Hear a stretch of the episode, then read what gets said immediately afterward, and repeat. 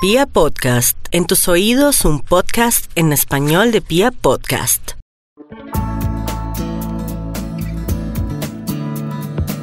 Hola, amantes de los libros, amantes de la literatura. Soy Angie Reyes Melo y estoy aquí en otro capítulo de Literata, el podcast de los escritores.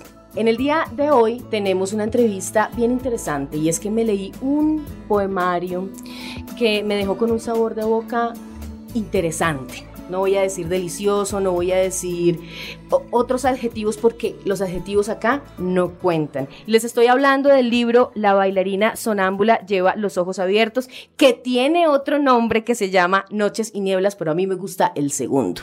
Y es de Alberto Bejarano una persona que seguramente ustedes han escuchado eh, su nombre, si han tomado talleres de literatura, si de pronto han tomado cursos de teoría literaria. Y lo tenemos hoy con nosotros. Bienvenido, Alberto, ¿cómo estás? Hola, Ángel, un saludo para todos los que nos escuchan. Ah, bueno, pues mira, estoy muy contenta de tenerte acá, no solamente por el lanzamiento de este libro que es próximamente, sino también para felicitarte porque se ganó un premio de poesía, tal vez uno de los más importantes a nivel nacional, es el, eh, pues aunque es del distrito, es el de Idartes, tiene una resonancia a nivel eh, de todo el país. Y este libro va a ser publicado precisamente por ese premio. Entonces, cuéntanos aquí eh, un poco sobre tu trayectoria así muy, muy, muy, muy, muy puntual, aunque pues muchos de nosotros podemos sencillamente googlear Alberto Jarano y vamos a conocerlo, pero yo les puedo anticipar que es caleño, que estudió en Francia y que sí, dicta también clases en el Caro y Cuervo. Cuéntanos, Alberto. Bueno, gracias ante todo, Andy, por la invitación para, para compartir estas letras, por haber leído el libro estamos acá en una, en una premiación, en una premiación, en una primicia contigo y con quienes nos escuchan previo al, lanzamiento del libro.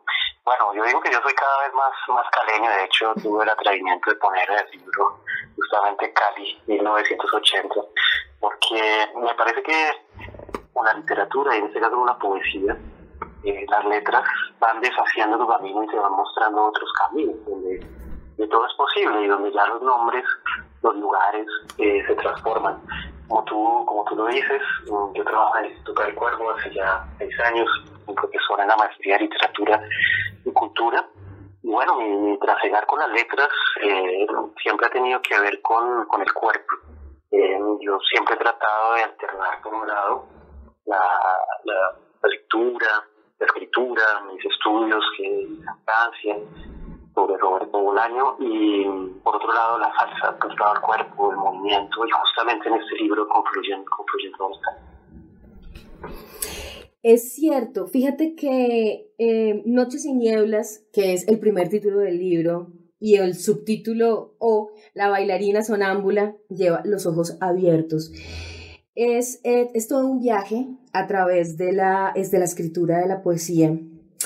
Y para poder abordarlo, em, bueno, yo les aconsejo a los lectores, que seguramente lo van a disfrutar mucho, es que eh, lo lean dos veces.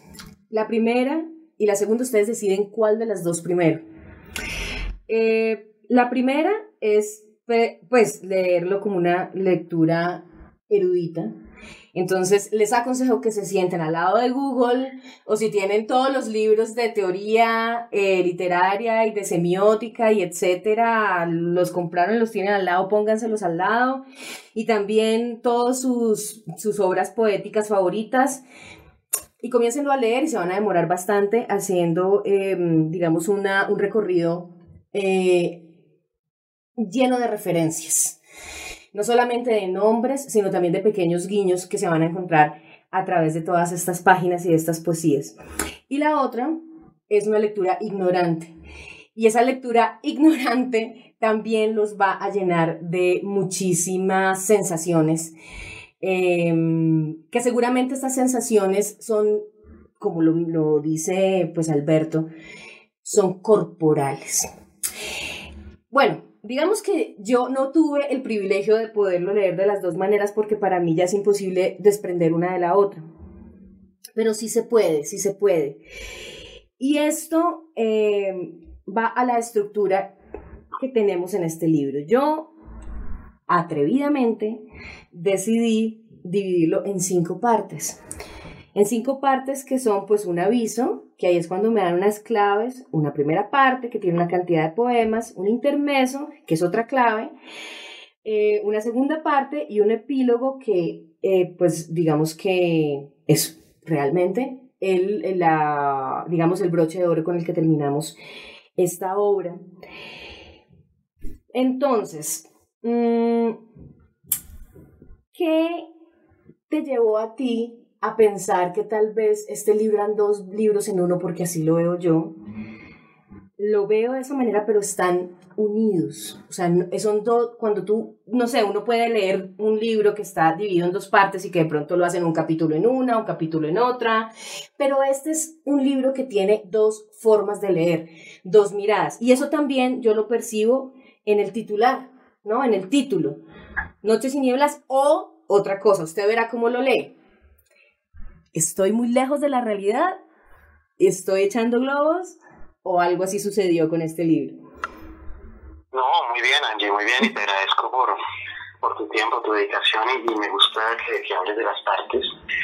Eh, para todos los que nos escuchan, yo empecé a concebir este libro hace ya muchos años, ahí hay poemas que más de 10 años cuando yo todavía vivía en Francia, y de esa época escribí mi primer libro de cuentos que se publicó en, en Argentina, y desde entonces yo había empezado a trabajar con la idea de, de una escena teatral que es algo que proviene de, de Mallarmé, el gran poeta francés Stéphane Mallarmé, y desde esos años yo estaba buscando una combinación eh, no solamente de poemas sueltos o de instantáneas o de imágenes poéticas, sino ante todo una disociación, como tú misma lo dices, que es un libro que se preste para diversas lecturas y para diferentes tipos de lectores incluso para los que no son lectores de poesía. De pronto alguien que, que no lee poesía y le gusta, no sé, el cuento, la novela, otras cosas, la poesía la ve como algo extraño, lejano, de pronto un poco hermético. Es un libro donde yo espero justamente que esa, esa estructura de diferentes entradas, que va a entrar uno por el intermedio, que es un manifiesto a la manera de, la poesía brasileña, manifiesto antropófago, no puede entrar por el final, por el epílogo del poema totalmente marchado, un poema visual, no puede entrar por la segunda parte, que se llama Noches y Nieblas, no puede entrar por la primera, que es eh, por el corazón del libro en cuanto, en cuanto a la relación con Colombia, con Cali, con, muchos temas que nos comprometen, que nos. Hay, por ejemplo, un poema sobre, sobre las masacres que es justamente a partir de lo que no se puede decir, o por lo menos de lo que no puedo decir. Entonces es una, es una escena teatral. Y, la escena teatral supone que haya un movimiento, un deambular, que no, que no sea solamente como eh, apreciar poemas sueltos, porque realmente no son sueltos, y como tú muy bien lo dices, las dos partes están hiladas a través de unas pequeñas conexiones que no son muy evidentes, y por eso me, me alegra mucho tu comentario, porque incluso en la publicación que se hacer pronto, que en unos, unos 15 días o 20 días con la editorial Sílaba de Medellín, trabajando con, mi compañera Angélica Chávez, que es también poeta y literata y dibujante. Eh, las ilustraciones de ella, tanto la portada como los dibujos, van a ser ese punto de contacto a través de lo que tú hablas, de, un título que está bifurcado, Sonámbula la bailarina, lleva los ojos abiertos, curados de biche, es una invitación al trance, por eso el biche es una vida tradicional del Pacífico, y por otro lado una contención, una mirada más hacia adentro, incluso por momentos me parece extremadamente oriental, se llama Noches y Nieblas, entonces, mm. como tú lo has dicho. Fíjate que hay una cantidad de, de, sensaciones que tienen que ver con la musicalidad y con el cuerpo. Eh, y vamos a abordar este, este texto, pues por partes toca, porque lo que, lo que vemos es que es una, una diversidad muy grande y es imposible es circunscribirlo en su totalidad. Entonces, digamos que vamos a empezar por el aviso. El aviso, el aviso es como una invitación, ¿no? Es una invitación a léalo como usted prefiera, de una u otra manera. Eh, también podemos pasar eh, y no entrar por el aviso, como tú bien lo dices. Pero si somos juiciosos y lo leemos en orden, la próxima vez que lo lea, te lo juro que lo voy a leer de otra manera, con otro orden, pero yo lo leí de manera organizada, digamos de principio a fin. Em, y entonces este, nos, este aviso em, nos abre el libro. Nos lo abre y nos dice, usted como lector, Em, mira a ver cómo lo lee, si lo lee de una manera ignorante, si lo lee de una manera erudita, o si lo lee pues como usted quiera, pero no se va a encontrar eh, de pronto con algo estructurado de la manera como usted pues está acostumbrado a leer los poemarios, ¿no? Nosotros estamos acostumbrados a leer como, como una página y un verso, y aunque también hay de eso, pero no es lo único que nos vamos a encontrar ahí.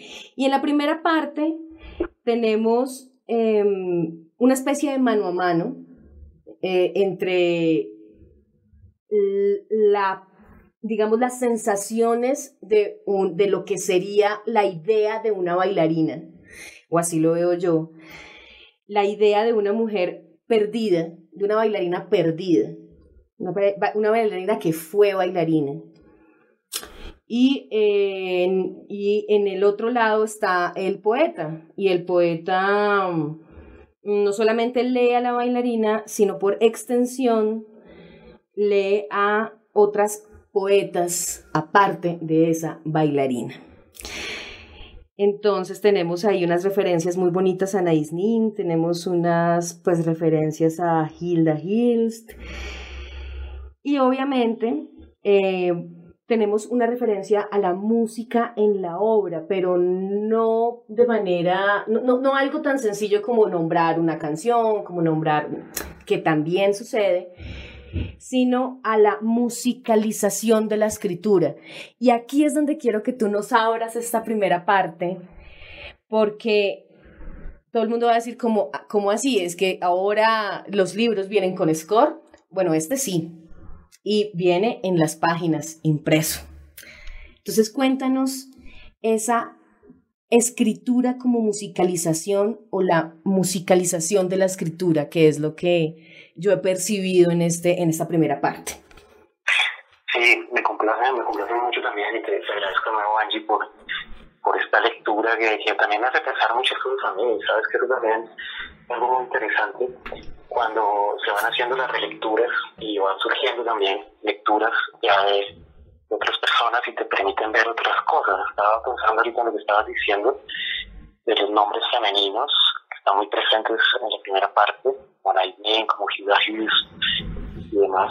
Mm, tiene que ver la musicalidad con los lugares donde fue escrito el libro. Mm. Porque si bien es cierto, hay algunos poemas que, que se remontan a, a más de 10 años, uno de ellos, en París Después hay otros poemas que realmente son el corazón de esa primera parte, que fueron escritos entre Brasil, especialmente en, Río de Janeiro, en el barrio de Lapa y en Cali, mm. en el Boulevard del Río. Entonces, como fueron poemas que, que yo concebí en el movimiento mismo de la ciudad, de la calle, de la noche, por ejemplo en Cali, en un lugar que la esquina del movimiento, que es una esquina justamente ahí del Boulevard del Río, son poemas que tratan de captar una atmósfera de cosas que suceden alrededor, pero no con el distanciamiento que suelen tener ciertos poetas y cierta poesía, de tratar de retratar o de congelar o de atrapar de alguna manera el tiempo. A mí me interesa lo contrario, a mí me interesa dejarme llevar por las fugas del tiempo. Entonces, el sonido de las batucadas, de la samba, de las músicas brasileñas, eh, cuando estuve varias temporadas en Brasil en los últimos años. Y mi, relación con Cali, la cual estaba en los últimos tres años casi la mitad del tiempo, creo que le fueron dando ese condimento. Y como tú misma lo dices, si bien es cierto, a veces hay menciones explícitas a ciertas canciones, principalmente salsa, pero no solamente, de jazz, de rock, de Gustavo Cerati, pero más allá de las referencias, creo que ante todo es el movimiento del ritmo de los poemas que, es algo que pues uno nunca puede saber del todo un, lector cómo va a captar o no, o qué tanto va a funcionar esa sonoridad. Pero mi apuesta sí es, como lo digo en el abismo, en el, en el primer aviso, que la poesía para mí es una, una escarcha, y la prosa es no frost, ¿no? Porque quienes recordarán las viejas neveras, los viejos nevecones, eh, no se desfrizaban solos, es decir, había que descongelar la nevera, conectarla o coger con un cincel a romper el hielo con mucho cuidado. En cambio, para mí la prosa es más bien como las neveras actuales no frost, es decir, como que una vez tú estás, no, grandes excepciones, muchos textos híbridos, pero me refiero que por general la prosa una vez toma como una carretera de una novela policíaca o histórica o un cuento, en fin, como que ya está dentro de la estructura. A mí lo que más me interesa con la poesía, ante todo, es romper las estructuras, incluso algunas que son muy sutiles. Eh, como tú lo dices, no se trata solamente de incluir referencias para, para que eso sea familiar a ciertos lectores, sino ante todo de desandar una forma de escritura que uno mismo no conoce, a, ver qué iba ocurriendo. Y así fue como se, fue formando el libro. Fíjate que, que ahora que, que, nombras esas, esas referencias, eh, yo lo que veo es que en la parte teórica, porque si hay referencias a ciertos, a ciertos autores teóricos, teóricos literarios, y si es una cosa bien interesante y es un aviso para el final, eh, o sea, para el epílogo. Se los dejo ahí, se los dejo ahí en el aire y ahorita cuando lleguemos al epílogo vamos a ver exactamente cómo, cómo se hace, cómo se hace una referencia literaria dentro de una mm, obra literaria, de poesía además, una referencia teórica. Entonces, vamos ahora con el intermeso. El intermeso a mí me pareció precioso eh, porque me inquietó y espero que, que, todo aquel que lo lea lo inquiete de igual manera, como tú dices, es un manifiesto, pero eh, yo me quedé con una pregunta, porque venimos escribiendo desde el cuerpo, porque este libro es un libro sobre la escritura, es poesía sobre la escritura. Y la pregunta que a mí se me quedó fue, ¿qué es no escribir? Porque aquí dice, él dice literalmente, ¿qué no escribir? Pero entonces yo me pregunto, ¿qué será no escribir? ¿Cómo será no escribir? Y eso es lo que me pregunté con ese intermeso.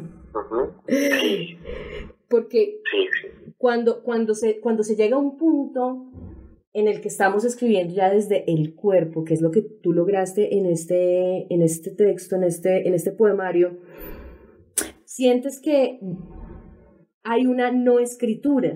¿Sientes que hay una no escritura? Sí, yo creo que ese, ese intermedio es como, como manifiesto, que es una serie de textos que yo trabajé en una clase que, que el año pasado en un taller de escritura escritura escénica en la Universidad del Valle. Ese fue uno de los textos que yo escribí para, para los estudiantes que compartíamos, compartimos allá en Cali. Y me fui dando cuenta que, como tú lo decías ahorita, es cierto que hay una pregunta incesante en el libro sobre qué es escribir, sobre la escritura y la poesía, sobre qué es leer también. Por eso la relación con las pachaduras, con las borraduras, con los tipos de letra, con algo que roza mucho la, la poesía visual. Y en algún momento yo empecé a darme cuenta que a partir del intermedio había un ejercicio de un movimiento un poco hacia atrás conmigo mismo. Mm, fue una especie de, arqueología con mis propios escritos de muchos años atrás. Entonces me empecé a dar cuenta que lo que uno escribe y olvida, o por lo menos olvida durante cierto tiempo y se reencuentra con esa escritura, eh, pues ya es otro yo. No, solamente todo lo que no ha cambiado, sino que esa escritura también ha mutado, así uno no haya cambiado una coma o así no se la cambie, porque lo que hay es una nueva relación, una nueva relación con lo que uno ya olvidó, inevitablemente.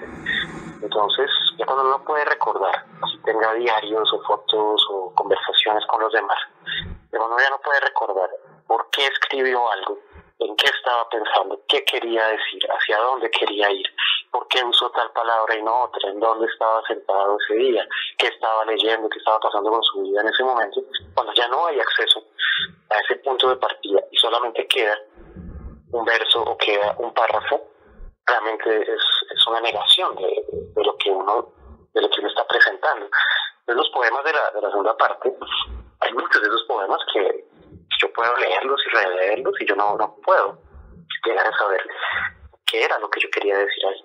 Ahora yo puedo tratar de construir una interpretación, en fin, así como la construyeron los lectores, pero ahí termino llegando yo a una relación inconsciente de igualdad con, con el que lo lea en la segunda parte, y es que estaremos en la misma posición, no como una pose, no, no, no como, espero que esto se entienda bien, no, no es un artificio de, jugar con un, con un no sentido extraño, no, realmente es un olvido. Entonces para mí la, la no escritura y esa negación del no escribir tiene que ver con el olvido. Eh, no, no, por lo menos a mí me pasa, eh, no, no, no puedo llegar a recordar el, el, sentido original de lo que yo quería decir, sobre todo en la segunda parte. Y es algo que, que me hace pensar mucho y, y me abre muchas puertas de, de, nuevos sentidos. De pronto ahorita más adelante vamos a leer unos poemas cortos y ahí lo podemos, sí. lo podemos escuchar con más detalle. Sí, precisamente eh, yo quería recomendar esta segunda parte del de libro, aunque todo el libro también eh, eh, lo quería recomendar como una, una, un manual, por decirlo así, o una, un remedio para cuando un escritor eh, esté con bloqueo creativo. Porque sobre todo cuando un escritor en prosa, un escritor en prosa, pues esté con bloqueo creativo, siéntese y lea este libro porque realmente le va a abrir la escritura. Usted, usted va a recordar, y este momento le estoy leyendo, le estoy diciendo este consejo hermoso a todos los, los eh, escritores, tanto aficionados como no, eh, que siempre va a suceder eso eh, y, la, y el mejor antídoto es sentarse a leer. Pero específicamente este libro habla sobre la escritura de manera poética técnica. Es una poética técnica. Entonces, esta segunda parte nosotros nos vamos a encontrar textos que nos van a obligar a sentarnos a escribir si, si somos realmente sensibles ante la escritura. Eso es lo que va a pasar, seguramente. Eh, yo quiero, no sé si tú tienes por ahí la página 53, eh, es una línea muy corta, y yo creo que resume muy bien eh, el acto de la escritura. Eh, yo me voy a tomar el atrevimiento de leerla porque la tengo aquí y dice, cuando la escritura no da espera, es mejor cerrar los ojos y olvidarse del yo. Y ahí está precisamente de todo lo que hemos estado hablando. El yo es aquel que está dentro de mi cuerpo que necesito sacar. Conéctese con su cuerpo y dedíquese a escribir. Y aquí viene la música, aquí viene el ritmo. Y quiero que nos abras esta, esta frase y nos cuentes cómo fue la experiencia realmente de escribir sobre la escritura y de, y de retomar todos estos eh, textos y darles, porque seguramente tú les diste esa cohesión para incluirlos dentro de ese dentro de esa segunda parte. Sí, bueno, y, te agradezco una vez más por, tus comentarios y, tu incitación para los lectores y ojalá eso sería una gran recompensa para mí que, que al leer alguien este libro escriba o le ganas de escribir más, por supuesto, es algo que uno siempre espera, las correspondencias.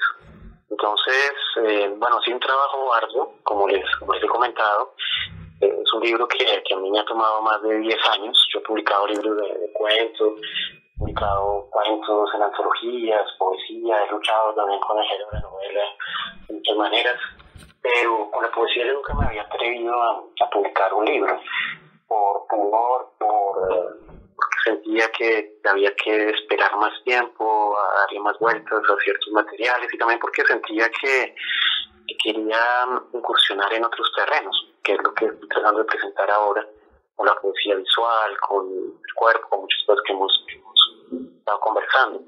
Entonces, eh, el libro cuando ganó el premio el año pasado, hacia esta época, hacia octubre del 2019, el arte, a partir de ahí yo decía, bueno, este libro mm, originalmente no tenía ese, ese, aviso, no tenía ese intermedio.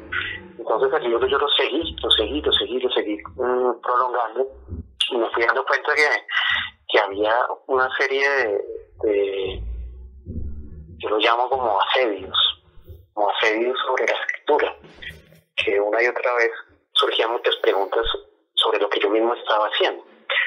Y me pareció también muy,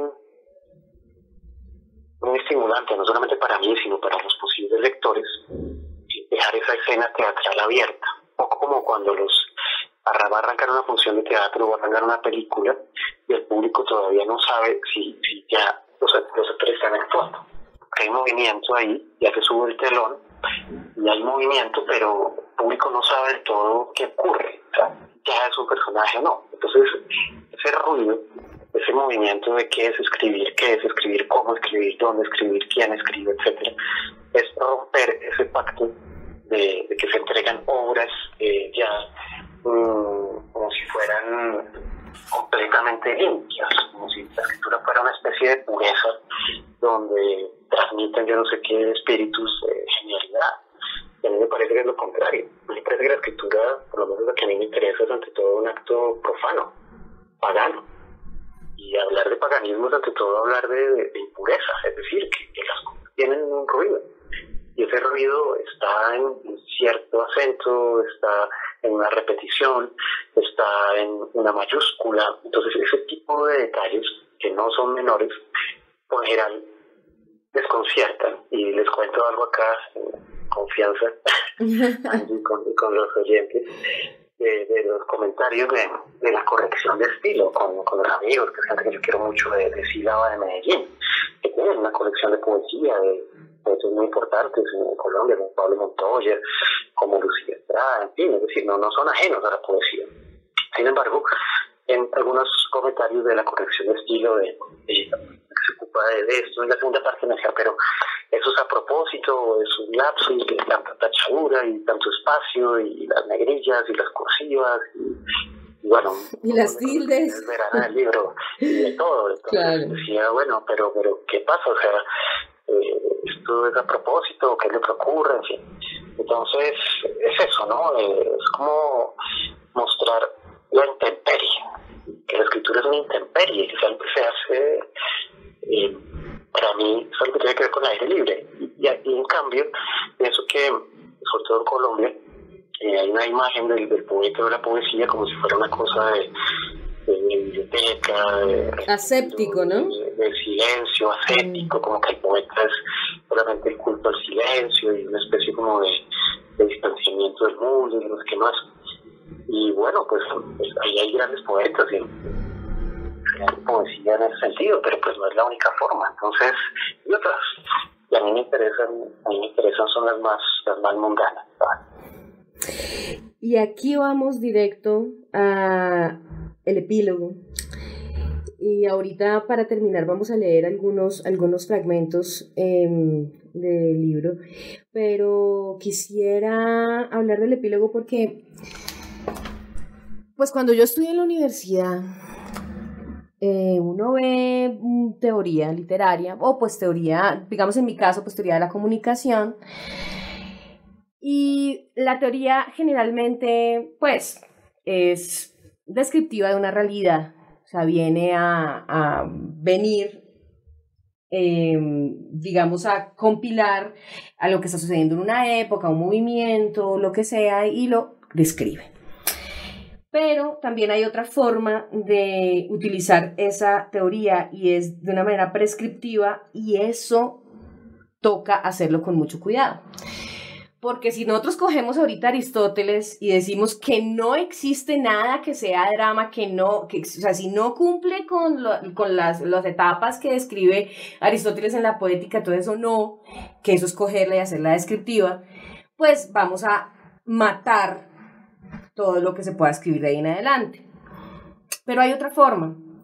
Y la forma es con una poesía o, o técnica poética, que es lo que yo estaba tratando de anunciar desde el principio, una técnica poética, una, una, tecnología de la poesía. y es lo que sucede en este epílogo. Este epílogo tiene una referencia a Walter Benjamin y lo que hace el epílogo es una aplicación de la teoría o de una de las teorías de Walter Benjamin. Entonces, no vamos a dejarles de tarea esto a nuestros escuchas. Si quieren lo pueden investigar, si no, no. Pero lo que, lo que, lo que, lo que yo vi ahí fue como, terminé y dije, maldita sea, me, me, me, me, jugó, me, hizo el juego, me lo jugó y me lo ganó.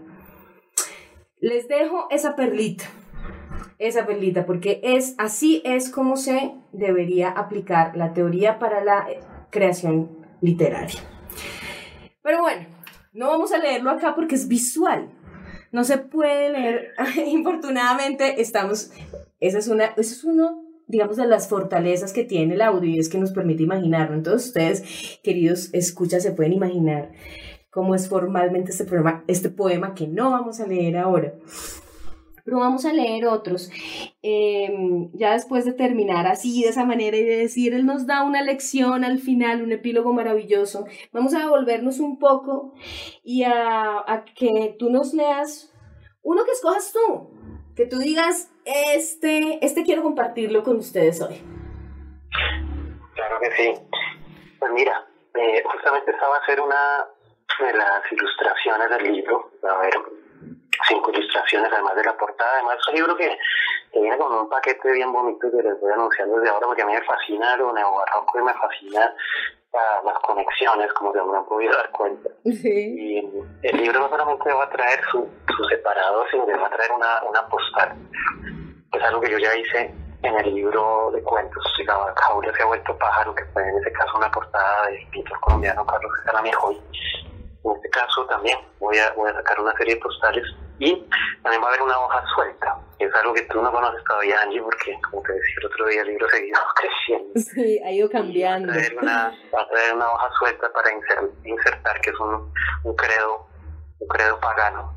Ah. También va a traer un, también voy a hacer unos afiches, también voy a hacer unos afiches con, con la gente de, de la linterna de Cali que hacen afiches de salsa, Ay, está chévere. de cine entonces la idea es justamente que haya una proyección, una proyección visual muy fuerte, como lo haremos en, el lanzamiento, en otros lanzamientos que haremos, y ahorita hablaremos al, final un minutico sobre lo que ha ocurrido con el teatro a partir de, este libro. Entonces, hay un poema en especial que, que he hecho Angélica, Erika Chávez, que está haciendo la ilustración. Ella mm, me hizo ver y, se centró mucho en el poema, les voy a leer, que muy corto y terminó haciendo un, genial collage eh, que creo que da muy buena cuenta de todo el libro. El poema dice así, es muy corto. Un notario duerme. Tiene sobre la mesa un ventilador y un abanico chino. Es 18 de noviembre Damasco. Ha firmado su partida de fusión y amor. Es un poema que, como hablamos hace un rato, yo no puedo recordar cuándo lo escribí, dónde lo escribí, qué estaba pensando, si esto partió de un sueño, por qué hablo yo de Damasco, de Siria, que es un lugar que yo no conozco, no tengo ninguna relación directa, por qué un 18 de noviembre, y por qué un abanico chino y por qué un notario. Pero, pero justamente es ese despojo, eh, cómo yo me dejé arrastrar por no sé qué asociación de ideas, por no sé qué sueño que tuve, por no sé qué película que vi, por momentos me da la impresión que es un poema que escribí cuando, cuando recién volvía, volvía de París hace, hace ocho años y ya, pero es algo muy grave. Y sin embargo es un poema que, que, a mí es, de mis favoritos porque nos lleva a un viaje. Pero es un viaje donde es un instante. El notario duerme y muere. Es una fotografía, sí. Sí, hay un decorado ahí alrededor, hay un decorado pero no importa quién era ese notario, ni cómo se llama, ni qué era lo que hacía. Y eso ya sería, no Frost, eso ya sería la prosa. Esta es la escarcha, o sea, aquí tenemos la escarcha, y, bueno, al que no le guste la, la escarcha, pues, pues, hay mucho la nevera no Frost, pero al que le guste la escarcha, eh, pues bueno, ahí tiene para cincelar un buen rato. para soplar y que salga volando. Qué bueno, y construya, construya mucho más mundos con ese, con esa, con esas, con esa textura que tiene la escarcha. A mí me llamó mucho la atención eso porque, porque realmente en, en, el mundo de la poesía y en el mundo de la, de la literatura, incluso en Colombia, sí hay una fuerte división. Y lo curioso es que se los digo aquí yo delante de, de, de Alberto, se los digo a todos los aspirantes a escritores. Em, la poesía genera pensamiento, la poesía alimenta la filosofía y la poesía debe ser la lectura de primera mano de cualquier escritor de narrativa. Ahí se los dejo. Ustedes verán si lo toman o lo dejan. Pero este libro es una muestra de ello. Este libro es una de, de, una de las razones por las cuales debe tenerse la poesía siempre como lectura en la mesita de noche. Y estaba yo, yo, yo recordando que en estos días he visto en el Facebook, en tus redes sociales, que tienes una puesta en escena teatral, o sea que finalmente lograste el objetivo inicial de la obra. Cuéntanos. Sí, bueno, es un recorrido muy, muy, muy acelerado, es decir, ha ocurrido muchas cosas en poco tiempo. Mm, como tú lo, como tú lo dices y, quienes nos están escuchando nos están diciendo, bueno, pero yo ya consigo ese libro, ¿qué pasa? Es decir, hablamos de cosas de este libro y dónde está. Bueno, el libro estaba casi listo en marzo, pero pues con todo este asunto de la pandemia yo decidí esperar con la esperanza de que el segundo semestre pudiera haber un lanzamiento en vivo. Eso ya no se va a dar, entonces decidimos publicarlo y hacer los lanzamientos virtuales. En el camino, el poema central del libro, que se llama Sonámbula la bailarina, lleva los ojos abiertos curados de biche, que originalmente también se publicó en una revista México acá en Colombia con dos versiones, una como, como cuento y otra como poema en prosa, sin cambiar ni la estructura ni, ni una sola palabra. Algo que a mí también me interesa mucho como mismo texto puede sonar de diferentes maneras. Creo que tuvo una influencia muy grande en la película eh, Dolor y la Gloria de Pedro Almodóvar, tuvo una influencia muy grande en que, que, yo venía haciendo últimamente. Para quienes la vieron, eh, entenderán por qué. es un, texto que originalmente está pensado de cierta manera, pero que tiene otra salida. El caso es que mm, hace más o menos dos meses empezamos a, trabajar con una actriz colombiana, Isabela Córdoba Torre, de, cine y teatro, y empezamos a trabajar en un monólogo a partir de ese poema ya hicimos una primera presentación en un centro cultural que se llama Yuste y ganamos en estos días la convocatoria de la Fundación Gilberto Satea Bendaño, que es de Cultura de Bogotá, se llama Fugate al Y va a ser un festival el próximo sábado 5 de septiembre para que estén pendientes, gratuito, y puedan acompañarnos. Es un festival de poesía, perdón, de poesía no, de música, de danza, de teatro, eh, de tres localidades en, Bogotá, de Mártires, Santa Fe y Candelaria. Ganamos esa convocatoria y se va a presentar el monólogo a partir de este poema y estamos también trabajando en un, cortometraje. Y va a haber pues a futuro más, más presentaciones el monólogo ha seguido creciendo tanto en como en diferentes facetas. Entonces ya tiene una salida teatral. De hecho justamente el poema ha venido haciendo su curso a través de, del teatro y también a través de un, programa de radio que aprovecho para hacer la cuña de, me gusta la radio y la poesía y la salsa, programa de radio que tengo con Idartes todos los jueves a las nueve de la noche, se llama también Sonámbula la bailarina. Entonces ha sido un poco como la combinación de las formas de, de lucha artística en esta virtualidad. Y bueno, el teatro es algo a lo que una vez de teatro amateur siempre pues, me ha interesado mucho y creo que a futuro es un poco el camino hacia donde cada vez es ¿Cómo, ¿Cómo fue ese trabajo de, de, de pasar esta obra a, a la teatralidad? Em, ¿Te costó trabajo? ¿Fue difícil? ¿O es algo que tú venías, o sea, que se produjo de manera orgánica por cómo viene estructurada la obra?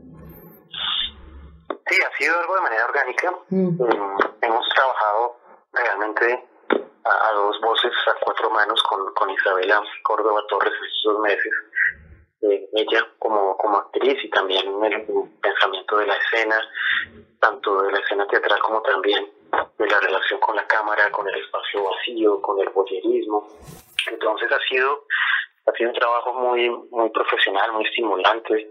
Eh, y, y, lo más interesante de todo para mí, como, como autor del poema, es que yo originalmente lo pensé como un poema teatral, porque es la historia, entre comillas, de, una disociación de, dos seres que, están en la salsa, pero que están en un rifirrafe en, en la pista. Y ese poema teatral, la verdad, no le hemos cambiado ninguna palabra. Es decir, el poema está intacto en todo el recorrido hacia el monólogo, tanto de teatro como, como hacia el cortometraje. Entonces, eh, esa ha sido una, una gran recompensa para mí, es decir, ver que, que hay una, una sonoridad, que hay una intensidad, que hay unos cambios de ritmo, como yo lo vivo en la, salsa, como trato de, que eso me acompañe un poquito en las palabras. Entonces, eh, creo que ha, funcionado orgánicamente. Eh, los invito, como, como les digo, al, el 5 de octubre para que lo, para que lo vean, digo.